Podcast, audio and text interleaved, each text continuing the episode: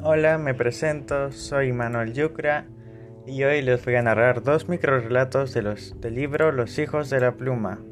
Primer microrelato, La noche oscura. La noche era oscura y silenciosa. Al fondo de la calle había un par de ojos callados. Reconocí de inmediato sus ojos asustadores, los cuales no tenían un cuerpo.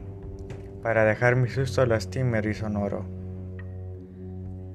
Segundo microrelato, El invisible.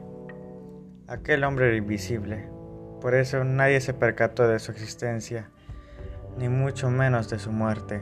Por eso nadie fue a su sepelio ni a su entierro.